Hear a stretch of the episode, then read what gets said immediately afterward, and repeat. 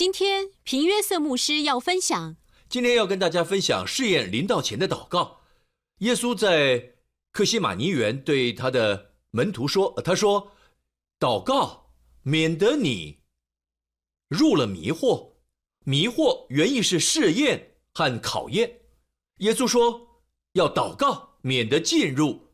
有些基督徒却说，经历越多的试验，我们变得越刚强。呃，我认为。”如果耶稣要我祷告，免得入了试验，我就要祷告，免得入了试验。如果我在试验中，我会信靠神给我力量，因着我因着我操练信心和爱，我相信，如果我在其中，一定会得最大益处。但耶稣教我们要祷告，就连在主导文里，他也教我们不叫我们遇见试探，试探原意也是试验和考验。因此，为什么我们不每一天祷告？我每天都为我和家人这样祷告。我祷告神不叫我们遇见试探，我为你们祷告，神不叫你们遇见试验、试探和考验。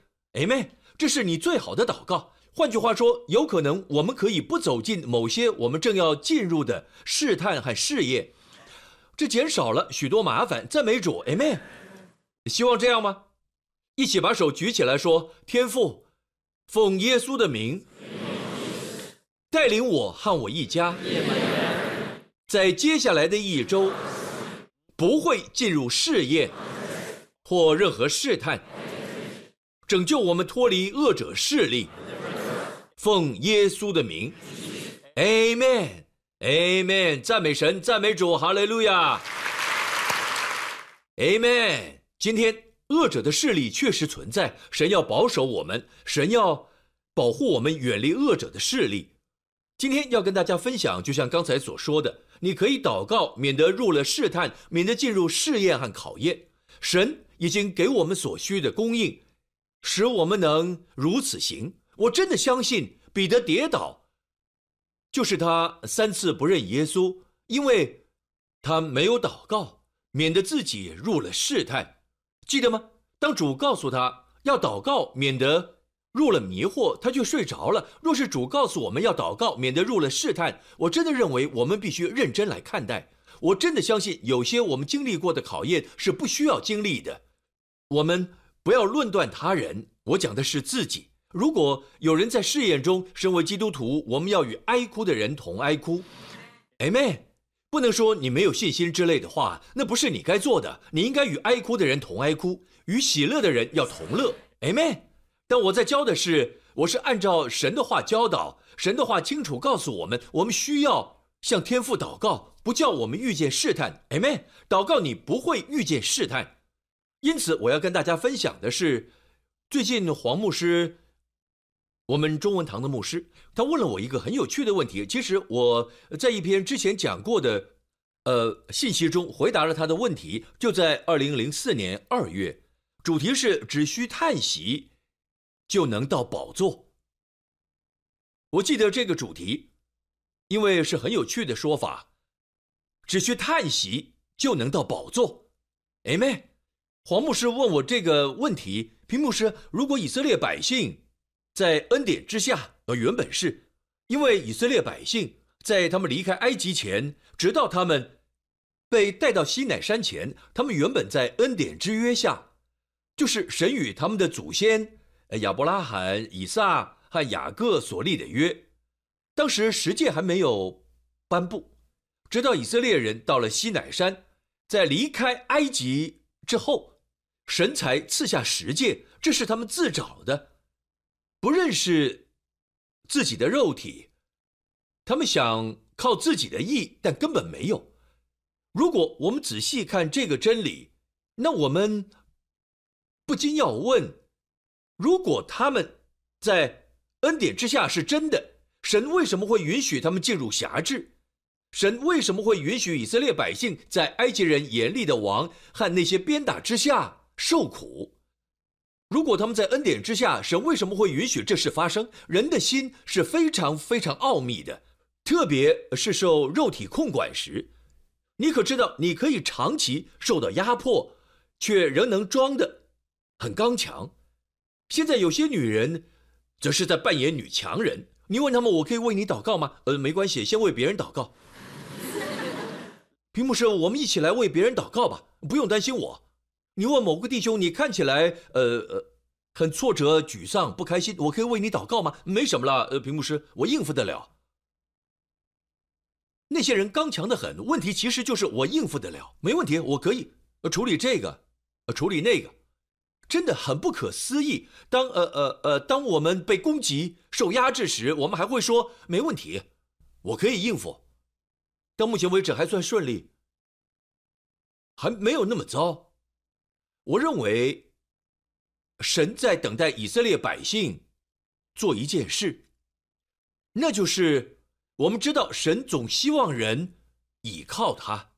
一个人最好的姿势，就是靠着神。好，你能领受最好祝福的时候，就在你倚靠神时。肉体总会让你误以为我应付得了，好吗？屏幕师，我看这种电影后，还是不会犯罪的。那是肉体在说话，过不了多久，你就在罪中。许多人开始和他人眉来眼去，或是上上网。他们本意是好的，他们从没想过，呃呃呃，要去看别的东西之类的。但是只因为他们说，我应付得了，我可以送这个同事回家，就算他很吸引人，我可以送他回家。我知道我的心，你知道你当下的心，但不晓得五分钟后会如何。我告诉你，一旦你开始相信自己的肉体，就会开始堕落。我们的态度应该总是要倚靠神。大家明白吗？有许多年，他们都在呃埃及这位严厉的法老和鞭打下，他们做了一件事。他们说：“我们可以承受，我们可以承受。”一直到信不信由你。我查过，自从约瑟死后，圣经说有位不认识。约瑟的王兴起，法老约瑟受到法老的恩宠。当法老说将你的父亲、所有兄弟、他们的家庭、他们的羊群等等带到埃及歌山地，那位法老是恩待恩待约瑟和以色列国的。当时以色列还不是国家，只是以色列家族，对吗？他赐他们歌山地，歌山的意思是靠近。记不记得当歌山有瘟疫时？歌山地的百姓家中，家中有光；当呃埃及地变黑暗时，暗到他们看不到眼前的事物。还有这个不是自然的黑，而是审判的黑。因为如果是自然的，一盏灯就解决了，不是蜡烛的光也行。Amen。但即使是蜡烛，也无法使黑暗消失。为什么？这不是自然的，而是审判的。这是来自神的惩罚。Amen。哎妹，你们明白吗？但圣经说，在歌山地就是以色列百姓的居住地，他们家中有光。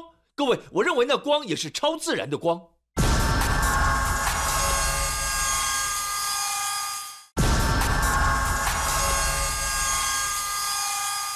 当他人看你的家庭时，他们会看到光。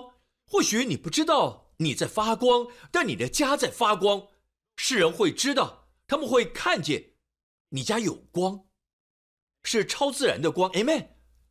但许多年来，在约瑟死去后，以色列的百姓仍然在埃及。圣经说，有不认识约瑟的王兴起，他很害怕，因为神的百姓越来越多，Amen。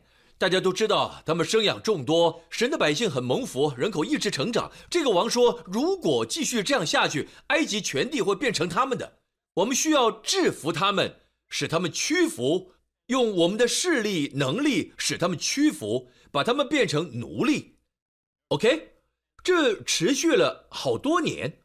当时没有摩西，还没出生。我从那时候开始算了一下，直到神回应并差一位八十岁的领袖，就是摩西，大约有两百一十五年。这是很长的时间。后来我问了一个问题：为什么这么久？因为。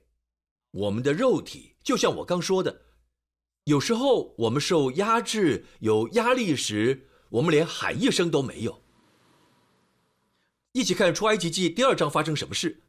过了多年，埃及王死了，以色列人因做苦工，就叹息哀求，他们的哀声，他们的哀声达于神，神。听见他们的哀声，就纪念他与亚伯拉罕、以撒、雅各所立的约。神看顾以色列人，也知道他们的苦情。哇哦，哇哦！以色列百姓其实，在恩典之约下，因为神与亚伯拉罕立了约。当神与亚伯拉罕立约，他们其实是在恩典之约下，但神却在等他们做一件事，简单到只要说：“神，我倚靠你。”但他们说不出来，查不到他们说过这样的话，没有。或许神说，也许他们会哀一声：“哦，神啊！”没有，没有记录。你们看到的哀声，等一下会给大家看，找不到他们对神哀声的记录，找不到在埃及的以色列百姓向神呼求。圣经只说神听见他们的哀声，神降低到最低程度，这约被启动，只因他们喊一声。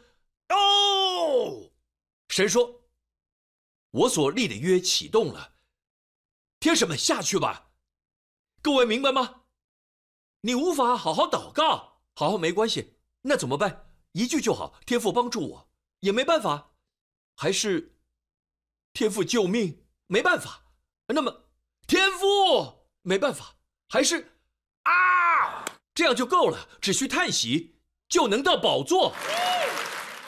只需叹息就能到宝座，能够这么做的就是根据这里说的。好，圣经这么说，神听见他们的哀声。注意，他们哀一声，并没有说他们向主哀求，他们哀叫。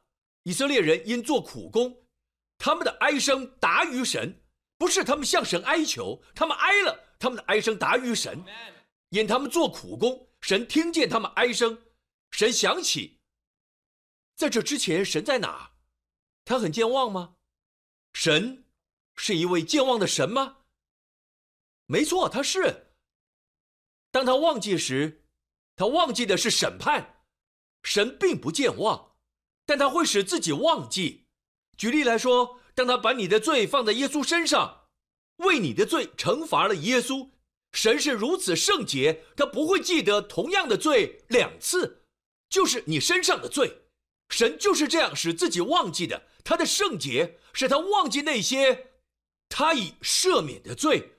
人说我可以原谅，但无法忘记。告诉我，圣经哪里说？神说，当你饶恕你的弟兄，你也必须忘记。能忘记很好，如果忘不了，就饶恕。但你知道吗？当你想起那件事，毒钩已经不在了。你看，我们把圣经里没有的律法加在自己身上。我们说。你要原谅，也要忘记。神从未说原谅并忘记，神说原谅，无法忘记，那也没关系。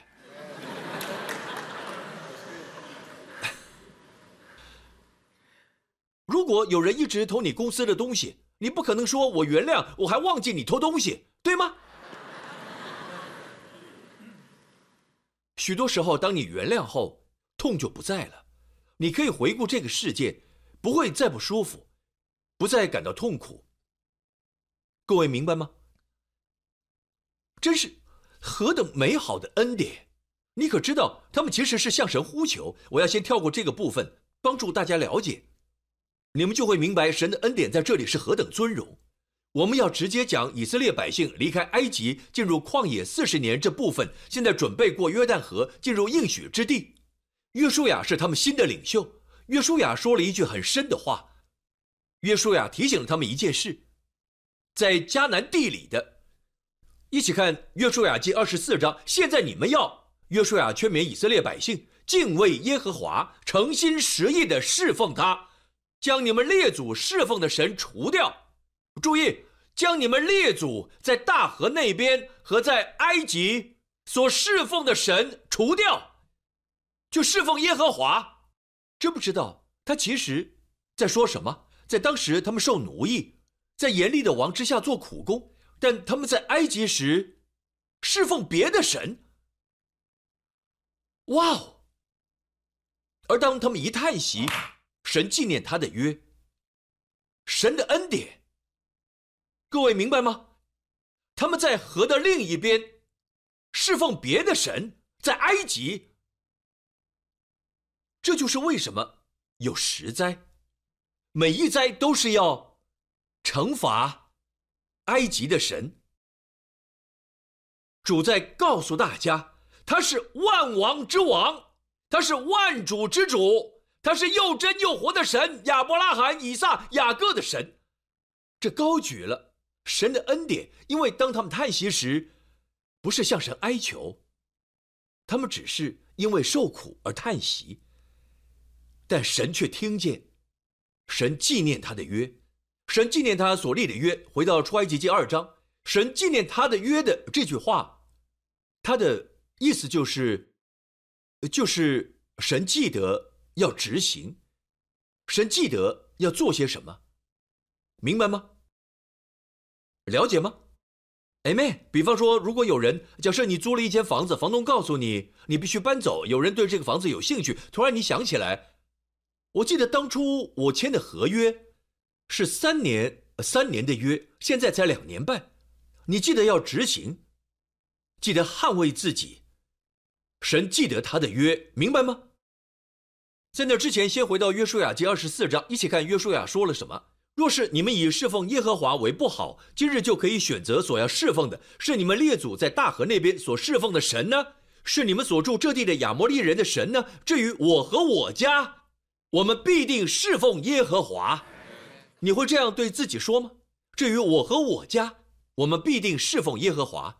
我不管世界怎么说，Amen。我们要服侍主，他们会因为你是基督徒而嘲笑你，那又如何？我们要服侍主，Amen。赞美神。他们可以笑你傻，知道吗？我是蒙福的傻瓜，我是蒙福的傻瓜。不管如何，只有神可以。使人的话被记得。如果所有人类联合说我坏话，神使他们每句话都落空，那又如何？若是神使我说的只要一句话被记得，那就是神的大能。Amen。因此，最后有多少人评论你不重要，重要的是神使多少话被记得。有些人会看到你的坏评论，神可以使他们忘记。千万不要认为只要有人写了重伤你的话。神会使人记得。我很喜欢有处经文讲到先知萨摩尔，在他成长中，神没有使他的任何话落空。倒过来说也是如此。有人会给你不好的评价，你的过去无法缠住你。若是有人提起你的过去，怎么办？神可以使那些话被遗忘。凡是关于你的好评论，神可以使人记得。这就是我们的神，赞美他，Amen，赞美我们主耶稣的名，哈利路亚。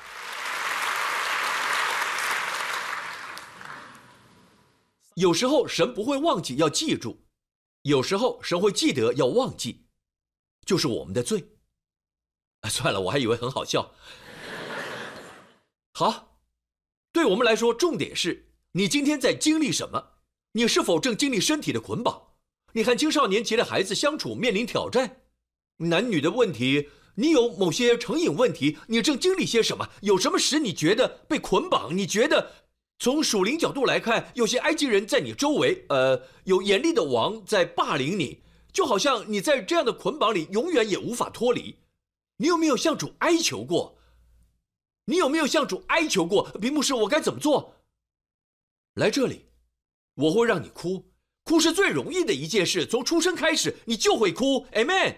神是如此良善，他说最容易的反应，这世界上婴儿出生的第一种反应就是。哭，神说：“只要你哭，就启动了我的约。你不需要有完美的祷告词，只要哭，那么我的约就被启动。我会记得我的约，我也会尊重你。事实上，神看顾这句话。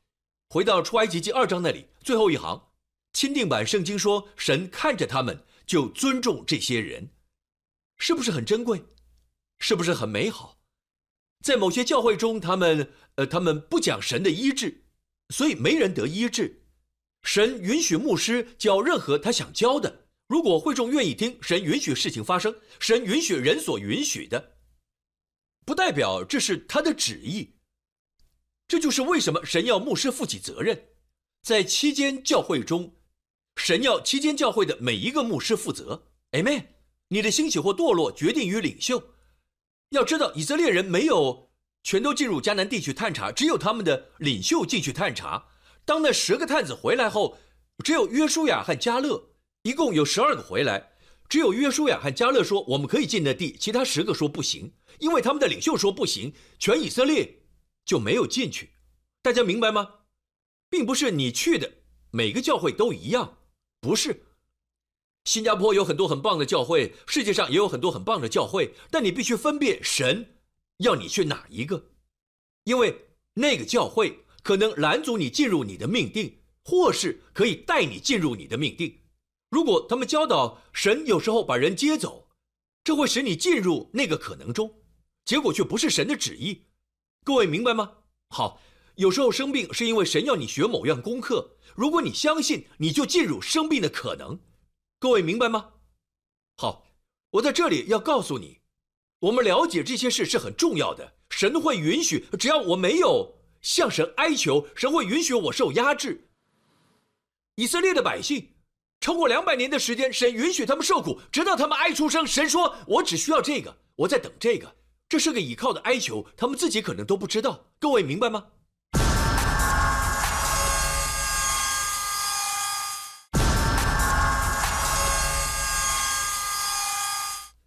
一起来看新约，一起看这个哀求到底是什么。好，一起来看罗马书八章二十六节。况且我们的软弱有圣灵帮助。关于“软弱”一词，任何希腊学者都会告诉你，这与疾病或生病是同一个词。举例来说，马太福音八章十七节，耶稣他代替我们的软弱。上下文讲的是医治。身体疾病，那里的词与这里的词是同一个。我们的软弱有圣灵帮助，但许多时候在引用这节经文时，通常都指向情绪的软弱，或是属灵的软弱，呃，思想上的软弱。朋友，我们不要限制神的话。这个词的希腊文，大部分的时候，新约里有百分之七十到八十是用在身体疾病上。因此，各位，我认为，当你身体受攻击时，圣灵会帮助你。但是该如何释放这帮助？好，我们本不晓得当怎样祷告，有多少人同意？即使我们明白了耶稣的死，比方说，我们来看这个部分，我们呃来看这个部分，对我们会有帮助，因为我们可以明白，比方说医治，有多少人知道，当耶稣的背被鞭打时，砰，他跪下，但又站起来，伤口深可见骨，肉沫横飞，鲜血四溅，你可知道？因他的鞭伤，我们得医治。耶稣所经历每一件事都是有意义的。耶稣大可直接上十字架就好，何必受这些鞭打？为什么要先受鞭刑？这为什么是必须的？在神的心中，圣经里有些经文说：“因伤痛得医治。”在箴言里，因他的鞭伤，我们得医治。所以，他经历了鞭打和刑罚。那些罗马士兵。用九尾鞭，他们说，呃，那鞭子长得，呃呃，长得，呃，有点像，呃呃，章鱼的专有名词是触手，对，是触手，看起来就像触手，但它叫九尾鞭，上面有锯齿状的，呃，碎玻璃和骨头，一鞭下去不会弹开，而是卡在皮肤里。一旦卡在皮肤里，他们会怎么做？扯下来。他们这样做，有些人说三十九鞭，圣经没说三十九鞭，特别是耶稣，他们厌恶他，因为他们的巡抚无法从耶稣那得到任何回应，所以他们严刑逼供，他们鞭他，他就站起来。为什么？为什么？为什么不直接上十字架？因为圣经说，因他的鞭伤，我们得医治。鞭一下，你的癌细胞死了；嘘鞭一下，你的糖尿病问题解决了。嘘。当你领圣餐时，看见这真理，因为没有分辨主的身体不是血。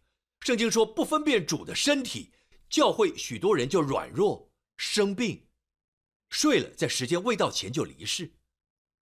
调换一下顺序，若是我们分辨饼，就是当耶稣被鞭打时为我们舍的身体，我们不会软弱，而是变刚强，不再生病而会健康，并且长寿，对吗？哎妹。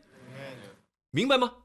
我们继续多少人同意？我们不晓得怎样祷告，我们知道耶稣为我们的医治付了代价。注意，他为我们的医治付了代价。但我们现在身体有新的症状，如何将他有完成的带到这里，就是你正经历的。我们不晓得。我们许多人祷告，好像我们知道，最好的祷告方式就是按照这节经文。我们本不晓得当怎样祷告。我的方法是，我会这么做。我讲的是身体症状。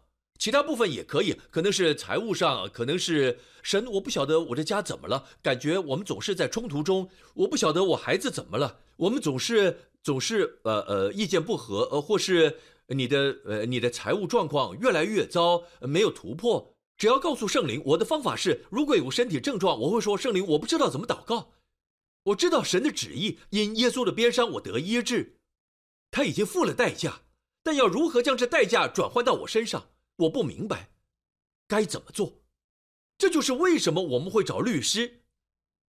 当你被起诉时，你不会告诉法官：“法官可不可以等我两到三年？我要去 NUS，新加坡大学，我要读法律，然后我再回来为自己辩护。”你不需要花这些时间，为什么？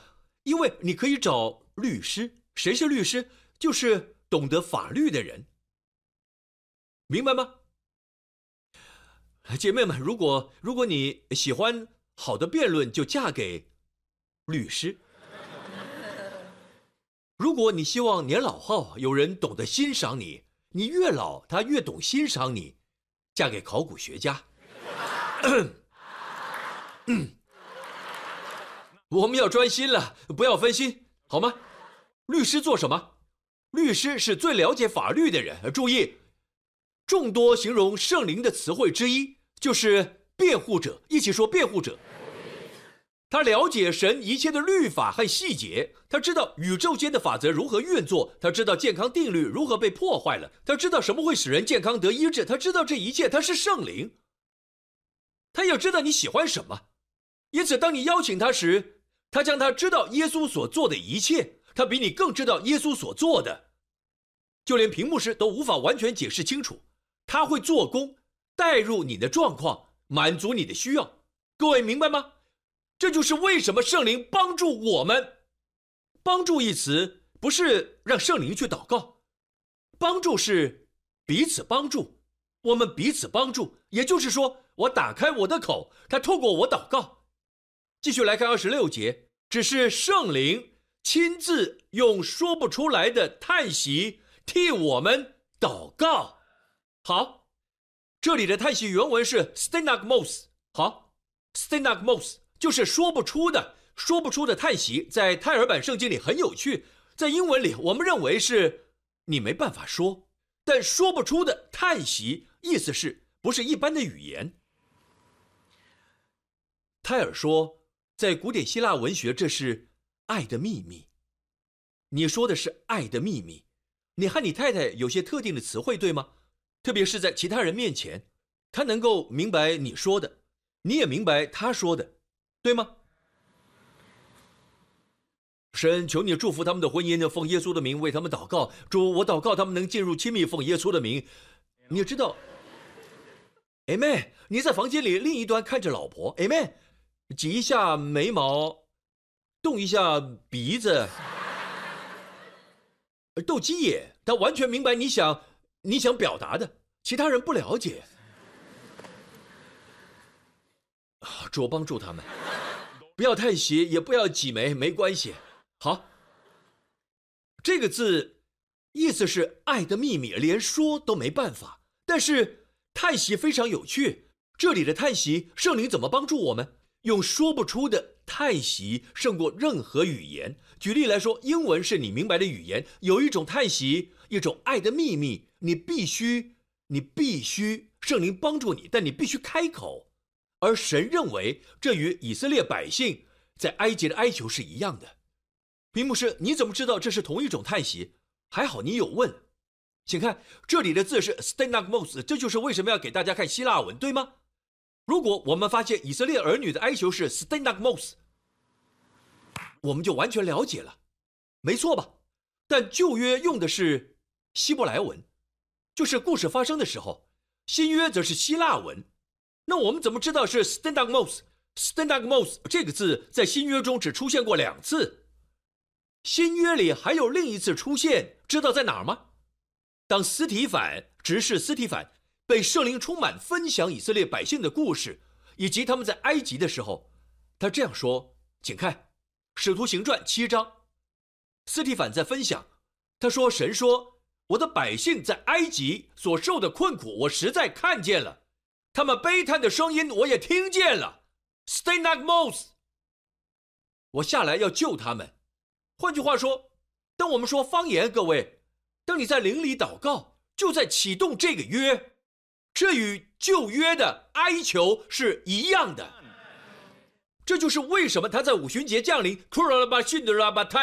我告诉各位，当你用方言祷告，你就启动这个约。Amen。荣耀归于神，哈利路亚，Amen。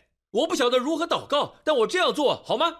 我看见耶稣已成就，我看见疼痛在这里，因此我说：主耶稣，我身体有这个症状。主耶稣，我相信你的圣灵，请圣灵为这个症状祷告。呼噜啦吧吧吧吧，小卡拉。我告诉各位，有时候，有时候就在当天，有时候可能需要几天，继续为此祷告。每天都说神，我相信你的圣灵为这个疼痛的祷告是完全的。呼噜啦吧吧，西卡拉。或是为你儿子呼噜布拉巴巴西克拉，为你的财物 k i l 布拉巴巴巴大哥，我告诉你，就算一定会发生，但就算没事发生，要知道有位更厉害的，有位全知的在为你祷告，非常有疗愈的功能，你会没有压力，你会不再担忧。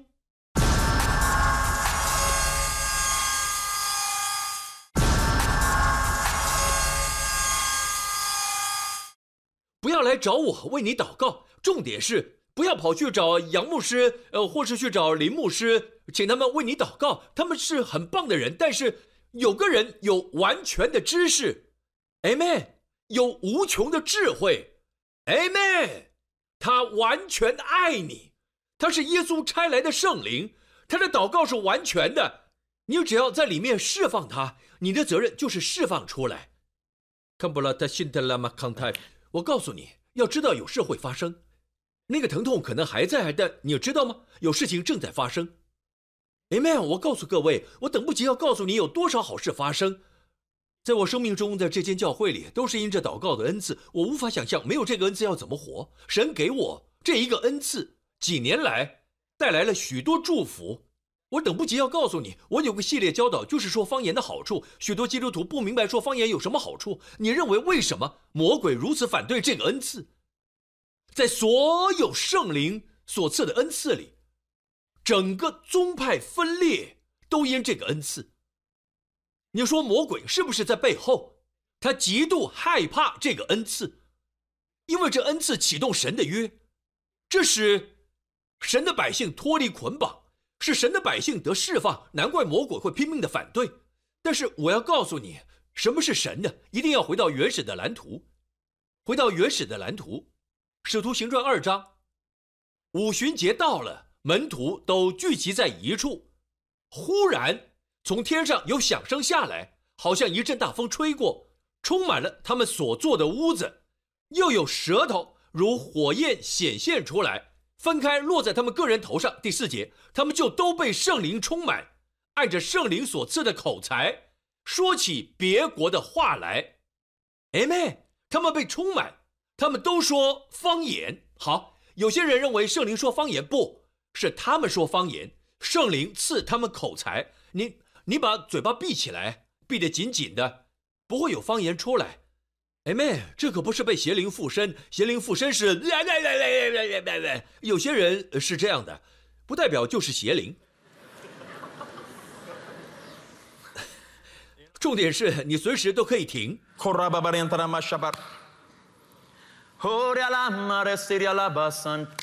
我随时都可照自己的意思停下来，或是开始，这才是真的神的灵，他不会强迫你，他不会掌控你。那不是神。那是你自己。圣灵是耶稣的灵，当耶稣走进来，你会看见沉着、冷静、尊荣、理智、荣美。但为什么当圣灵降临，我们总认为会这样？对对对对对，那是灵恩派。牧师，你不是灵恩派的吗？听好，灵恩是什么意思？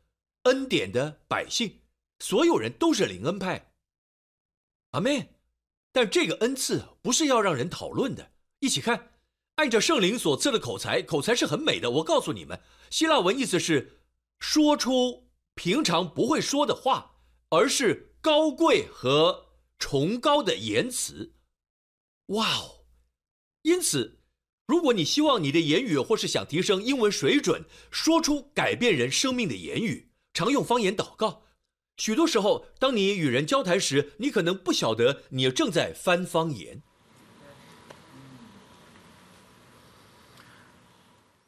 音乐创作人用方言祷告，翻译就透过你的创作出来。好，五旬节到了，回到《使徒行传》二章一节，五旬节到了。好，第一次的五旬节，神赐下律法。你问任何一个懂历史的。犹太人他们会告诉你，第一个五旬节就是在当他们离开埃及的时候，神颁布什么律法在西乃山，怎么样了？接下来三千人死亡，三千人律法说什么？你不可，你不可，你不可专注在人人的努力、人的表现、人的行为，懂吗？在两千年之后。抱歉，是一千五百年之后，在五旬节当天，神等待直到五旬节到了早上九点时。如果你仔细读出埃及记，当神赐下律法时是在早上。这很奇怪，因为大部分的犹太庆典都是下午六点开始的，但有个庆典是在早上九点开始。因为神颁布律法，如果你仔细读是在早上，我们知道是早上九点，所以这里。神早上九点钟等到五旬节到了，九点钟，神赐下什么？不是律法，而是灵。发生什么事？三千人得救。律法杀人，圣灵赐生命，明白吗？